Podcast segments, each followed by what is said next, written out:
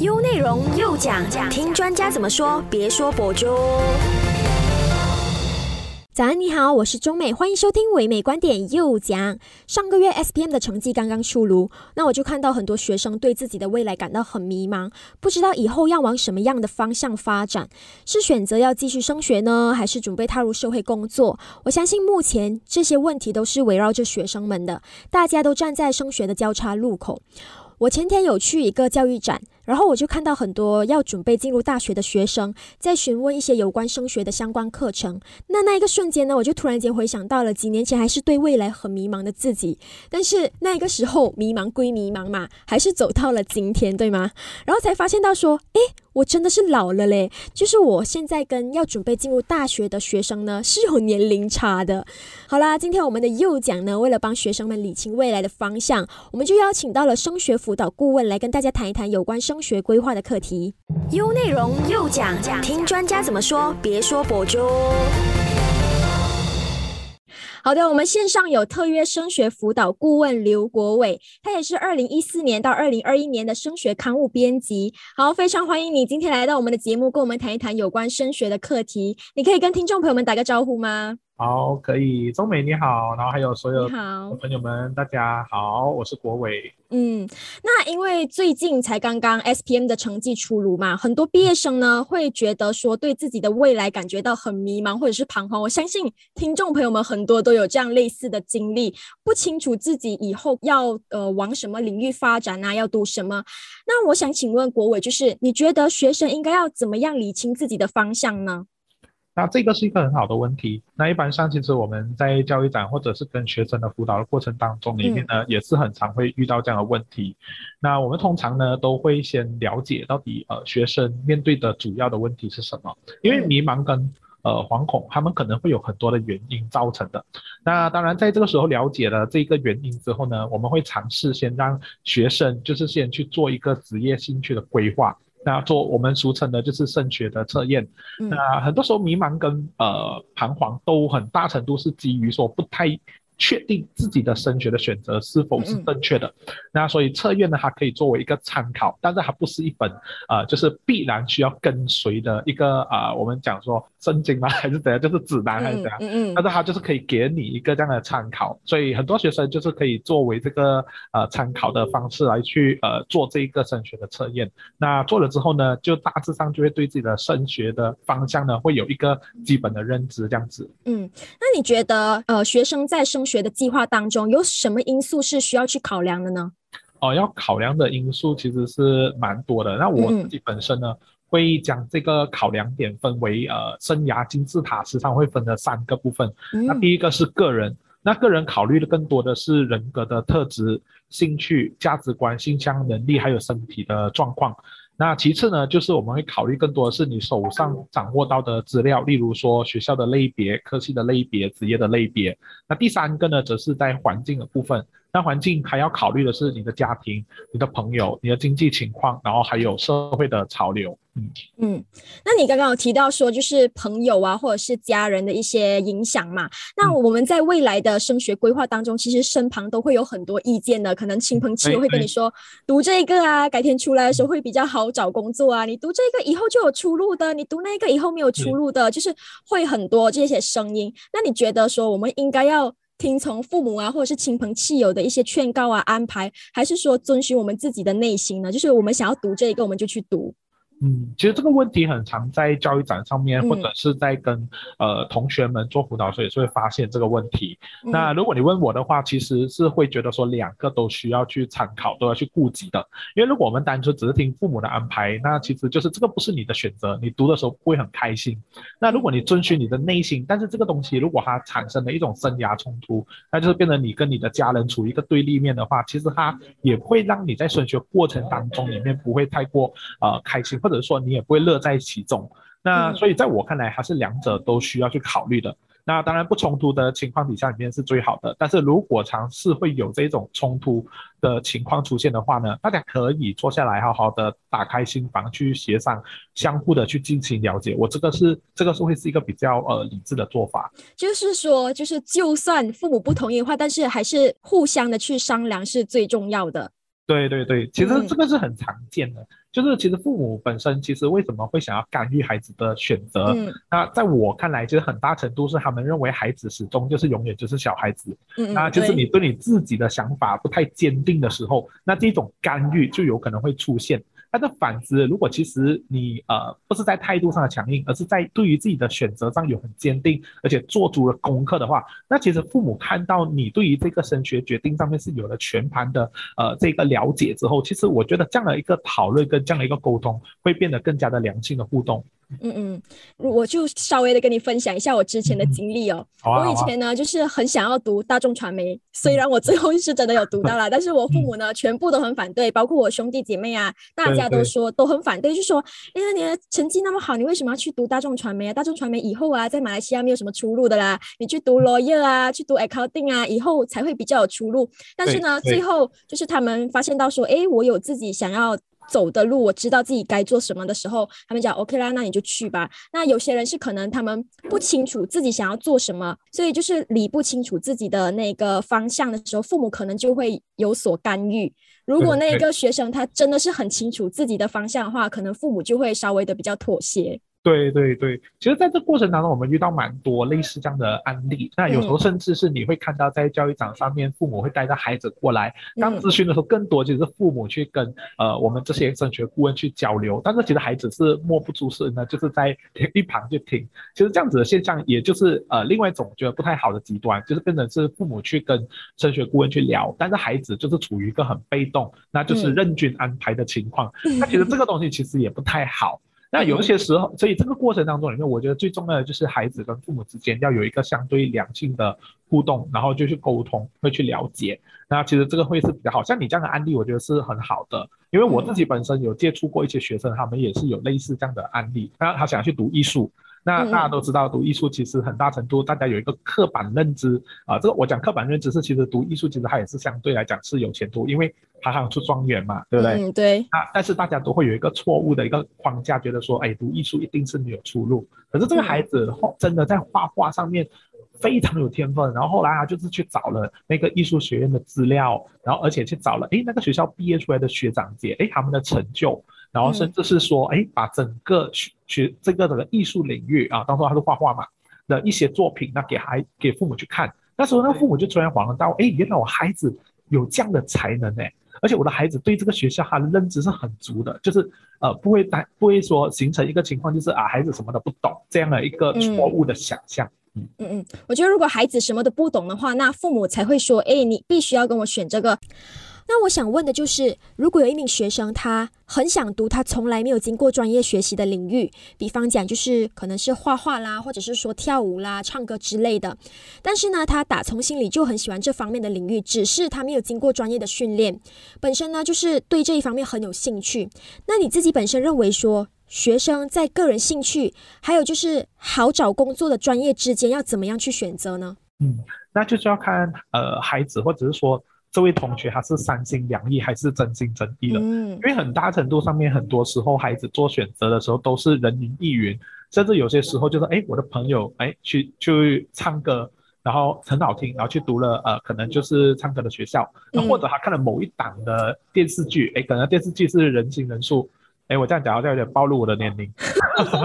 啊。好，那不可能看了一个一啊、白色强人啊，现在要讲白色强人。那看了之后他就觉得，哎，我对这种医疗剧很有兴趣，我很想做医生这样子。嗯嗯嗯，那听完了之后，就是他看完了这一个整个戏的时候，他有这个冲动，但是这个冲动，他其实只是呃，我们讲的就是他可能突然之间对这个东西有一个想象，但他可能不是他打从心里面适合的，或者是其实他对他的了解其实也不深，他只不过是一部戏剧的影响。那在我看来，他就是会比较是很容易被另外一股热潮，例如说下一次可能来一个律政强人啊，他就想要做律师。那你就会发现到小朋友很多时候填志愿的时候，每两个月、三个月就是换一次可能戏剧来换啊，我以前好像是这样子。很常有的。我们小学生每一年做一次测验的时候，都会有这样的一个情况，我自己也换了很多次。啊，但是但是这个情况是我们叫做三心两意，还没有确定。我们我对未来的升学方向是还没有一个定型，对不对？嗯嗯那可是当你真的是定型的时候，那你已经是很清楚的了解，那你对这个东西真的是呃真心真意，然后你真的是很认真的做了这个选择的话，那其实在我看来，无论是呃去就业，或者是往你的有兴趣的科目去发展，其实都是一种正确的选择啊。这个正正确的选择，其实他们是没有对错的啊，它只不过在于说，当你在做这个选择的时候，如果你是真的是付出心思，然后去做规划的话，那它其实这个选择就不会是有对错的。嗯，那你本身认为说找一份好找工作的一个专业，现在来讲是重要的吗？嗯，其实在我看来啊，就是有学生在做这个选择的时候，还有这样的一个价值观，其实也是没有错的。嗯嗯。对，在我看来，这个过程当中里面其实不过是一个价值观排序的选择而已。嗯嗯。有些学生可能他认为说，哎，我想在这个时候不升大学，跑去呃可能卖保险啊，或者是说我尝试去做呃 FMB 还是怎么样的好，其实它都是一个选择。那他可能选择完了之后，他想要重返学校，可能累积了一点社会经验再重返学校，可不可以？那当然也是可以的。所以在我看来，它只不过是一个价值观上的一个排序。所以这个东西其实它就慢慢从升学的抉择变成了是一种生涯的抉择。当他去到生涯抉择的时候，其实这一块东西，呃，可能要讨论更多的是这个孩这个孩子或者是这个学生，他对于他自己的未来是一个怎么样的呃愿景规划。那这个东西可能是更大块的讨论这样子。嗯，我觉得现在以现代人来说的话，升学跟你自己本身未来的生涯好像就是分开的，就是可能我现在读的是呃，比方讲啦，我现在读的 是 engineer，然后我以后出来的时候，我没有接触到有关 engineer 的工作，我去做别的工作，所以。我觉得现在升学跟生涯之间好像没有很大的关联。嗯，其实这个问题非常好啊，就是很多的学生也是有这样的一个情况，说大学党就读了之后就拿一个文凭嘛。对对对，每个人就讲随便啦，我随便去读一个 business 啦，以后出来也不知道干什么这样子。对，然后读完了之后啊，到最后就跑去卖保险的时候，就会家人就会讲，你看你读那么多书，你最好不是去卖保险，对不对？很常会有这种呃。这样子的一个人言人语，但是在我看来，其实大学它其实不是一个拍板定案的一个职业选择。嗯嗯。它其实你可能在大学的过程当中里面，像你刚刚提的那个例子啊，我也是有经历。可能那个学生他在读呃法学，在读呃就是法律的时候，他其实在这过程当中，他喜欢上了呃演讲，那他可能或者是喜欢上了呃就是其他艺术类的科目。那这个东西其实可能是他课外活动学到的。那之后他出来之后，他选择，哎，那我不要去呃做律师了，我做讲师可不可以？哎，其实可以啊，因为大学就是一片我们成长的光景。那在这过程当中，因为我们可以累积经验，那对未来的生涯的抉择有所改变，其实是可以接受，而且也是很合理的一件事情。所以才会有很多人在读大学的时候，可能他读工程系，可是因为他随着他接触到的人与事。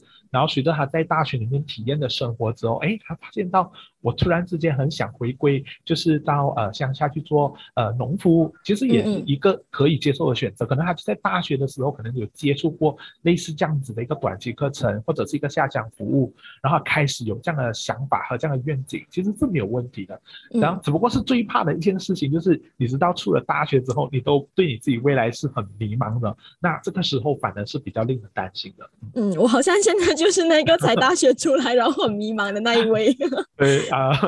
不会啊，你你已经是电台 DJ 了吗？所以你才看起来是很实实在在的、明确的知道自己想要什么。还是会稍微对未来有一点迷茫啊，因为毕竟才是从大学出来不久嘛，还是会稍微有一点点迷茫，所以就处在那种又该迷茫又不该迷茫的那个阶段。啊，这样子就可能可以做一下测验，然后再测试一下自己的未来的升学的抉择。其实这个很正常的嘞，因为很多时候学生觉得说，我的生涯的测验是不是做一次就够了？其实你随着你学习的过程当中，包括你成长过程当中遇到人与事，你其实，在做测验你会发现结果有时候会很不一样，在某一个阶段的时候是很正常的。好像当我去做测验的时候，可能我六个类型当中某一个类型是不突出的，但是我突然之间，呃，可能经过了一些时间的呃岁月的累积之后，我发现，哎，我就是在呃这个类型当中里面，就突然之间呃变得呃很高分啊，其实是很正常不过的事情，那它就等于是有一点改变了你自己本身的这个职业兴趣的类型这样子。嗯，就是讲，就算我毕业了，我还是可以做类似的这些职业测验，对吗？对呀啊，可以啊。其实呃，很多时候有几种情况。第一就是你还没有在考完，还没有在考试之前，你会做一次。甚至有时候，当你在逢班的时候，你呃一开始的时候你会做一次。可是你考完是一年的时间下来，你接触的资讯，呃，那你遇到的人，然后当你真要升大学，他已经是一个一年了。那他们再做一次，有学生就发现，哎，我的选择好像变了。变成是另外一种类型了。你看啊，一年时间都会有一个选择上面的转变，那更何况说，当你毕业大学毕业出来之后，你做一份工作，大概三四年之后，会不会也有选择择上的转变呢？在我看来是有这个可能的。嗯，那你刚刚提到就是转变嘛，那如果我中途就是我读到一半的时候，可能读了四个 semester，发现到哎，我好像不适合这个领域，很难读哎，那我们应该要怎么办呢？呃。这个时候，其实我会跟同学说，转换跑道其实并不是问题，因为很多时候，甚至我们看到，呃，就我自己的朋友圈里面，然后甚至有一位呃曾经认识的辅导师，他在银行界工作了很久很久，可是当他工作了之后，就快要哎要准备升职加薪、迎娶白富美的时候，哎，他可能就突然发现，我好像很比较适合做辅导老师。然后就是在硕士的时候，可能就去考了一个呃辅导的文凭，然后就开始从银行家，然后变成了当这个呃升学辅导的老师，那可不可以？可以。其实在我看来，这种升学抉择，哪怕你的时间可能到三十岁到四十岁，你转换跑道其实都没有错的，所以没有没有说呃之前的是白读了，还是说之前的呃经验都是白费了？其实没有，因为这是一个跨领域的时代，那搞不好。你在银行界学到的东西，那你把它放在你自己呃现在做的工作当中里面，哎，也有可能会有驾轻就熟某一些地方的启发了你，让你更加能够呃活学活用这样子。嗯，我觉得就是像你刚刚说的。可能大家会觉得，我突然之间做了几年转换跑道的话，可能会觉得前面呢读的东西、读的那些东西啊，那些领域都是浪费时间的。但是其实我们读的这些这三四年以来是累积的一个经验啊，就是对我们未来肯定是有帮助的。对对对，就可能我现在读，我之前读大众传媒，然后里面是学 marketing 啊那些，可能我之后去做 marketing 也不一定嘛，对吗？对对对，其实是没有问题的，就是在我看来，其实每一个选择其实都没有对错的。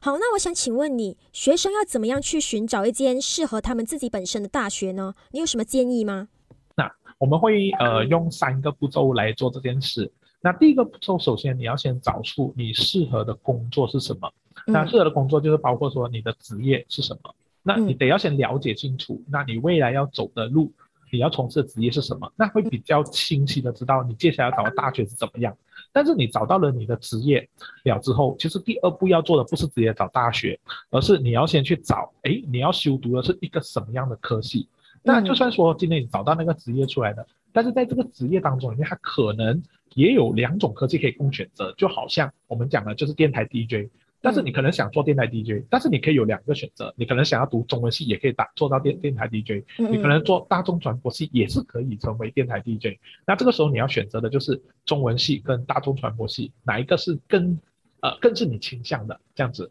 那你选出了科系之后，才去找你的大学适合自己的大学。但是谈到适合自己的大学，很多时候我们就会这样去分析。那你要先去了解的就是这个大学的背景。还有他的师资，还有他的课程的范围的内容，他读的实际上是一个怎么样的课程？那这个东西就很重要。然后了解了这一切之后呢，你可能还要去更具体的往下了解详细的是包括学杂费，然后包括未来的一些考研的机会。那这些其实都是在你要了解大学的时候，走到第三个步骤必须要做的事情。嗯，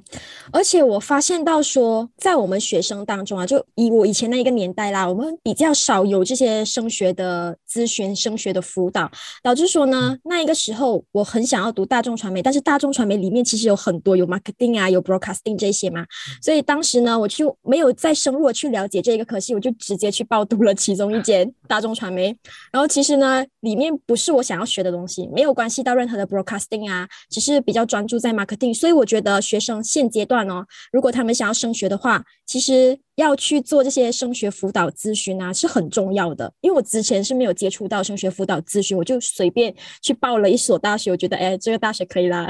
这样 就这样子，所以就觉得有一点点后悔了，就是呃，为什么报的这一个大众传媒不是我想要的大众传媒？是是，嗯嗯就是我我觉得我们的现在的小朋友都是幸福的，为什么？因为能够获得的资源，因为互互联网的这个时代嘛，那能够得到资源就在网上就随处可见，嗯所以我觉得是挺好的，在资源搜索上不是问题。嗯，那你本身认为说这个时代跟上一个时代的升学教育有什么很大的不同的地方吗？嗯，好，那第一个很大不同的地方，当然就像我刚刚前面讲的，就是选择真的很多，然后资讯也真的很多。嗯那这个两个多是我觉得现在学生遇到的算是好事，也可能是坏事。那为什么？当选择多了，资源多了，资讯多了，那它就会出现一个叫做资讯眼花缭乱、真假难辨的情况。嗯所以这个反而是这个时代当中里面学生可能会呃马上就会遇到的，因为你太多资讯，你不懂得怎么去选，然后有时候资讯又不知道是真是假。嗯嗯啊，然后甚至可能你不知道那个大学是不是真的是买花赞花香，还是说它真的是实至名归，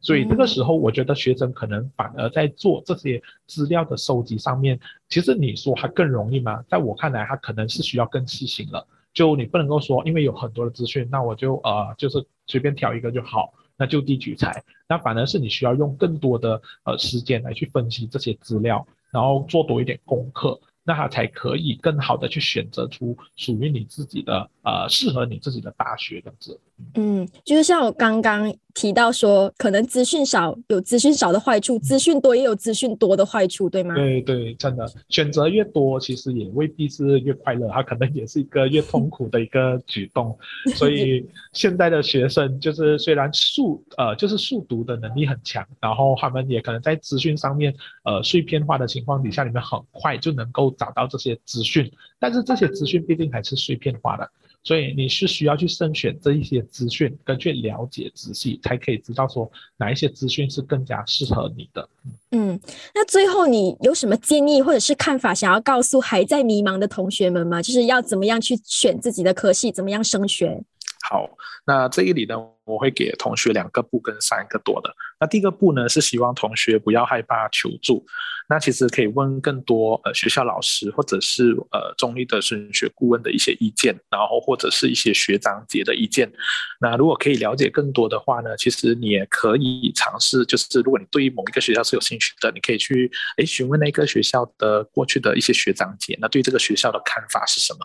那第二个步呢，就是不要人云亦云啊，人云亦云，就是呃很多时候我们做选择，我们都会跟随别人的升学选择而去做。那例如说，哎。啊，我今天看到我的朋友呢去了 A 学校，哎，那我就跟着去 A 学校吧，因为我可以跟他一起玩这样子。但是在这个过程当中里面，可能你就会发现到你的升学选择其实不是忠于你自己，甚至你也没有去考虑过你是不是真的是喜欢。那可能单纯你只是随朋友，然后而去读那个大学，那这个时候就很危险了。那可能你在那个大学是不适合你的，那你这个时候可能你会读的不开心这样子，所以千万不要随波逐流。那当然第一。接下来的两三个多呢，第一个多就是我觉得首先是要多做资料收集的部分，因为资料收集其实是在呃我们升学过程当中里面，它不仅仅是一个抉择，因为抉择我们是需要资料来去呃支支撑这个整个的选择到底是正确的，所以多做资料的收集，那不仅仅是呃。看了网络的一些资料，你可能还要实地的去考察、去了解那个学校。我觉得这个东西其实也是很重要的。那特别是我们现在开始有一些开放的情况，那过过去的两年，可能大家在呃选择大学的时候，你没有办法身一起进去到大学嘛。但是其实你在这个时候有时间、有机会的话，其实尝试可以去看一看大学这样子。那另外第二个多呢，就是我觉得最重要还是要跟家人。多做沟通，这个是很重要的，因为升学的选择其实离不了跟家人的支持有关。所以，如果当我们在做选择的时候，其实呃就是没有跟家人沟通，我觉得这个选择也不会获得家人支持的话，这个是很危险的。好，那最后一个多呢，就是要多一点观察环境的变化。那观察环境的变化里面，包括现在最新的呃潮流跟趋势是什么？那很多时候我们会看到的是元宇宙啊。然后数码经济啊，然后呃诸如此类的，那其实这个东西其实都会有助于你去做更多的呃升学规划过程当中的一个资料的支撑。那当然了解的更多，你对世界有更大的了解，其实在你做选择的时候，那会更加的有自信。那同时可能你有更多的跟世界的接轨之后，那你也会明白到说，当你读这个科系的时候，未来的十年，或者是甚至是未来的二十年的时候，哎，它那个整个世界的发展会是怎么样的这样子？嗯，所以我觉得学生对于这个升学未来的规划需要慎重的考虑啦，毕竟是关系到你的未来的前途嘛。嗯，对啊，对啊，我觉得真的是需要慎重的考虑。可以的话，就是呃，多找一些老师或者升学顾问去聊一聊这样子。那这个可能会更加能够帮助你去做这样的选择。嗯，好，非常感谢今天也来到我们的节目，跟我们谈一谈有关升学的课题。感谢你。好，也感谢中美，还有现在线上听着的观众们。好，谢谢你。好，谢谢。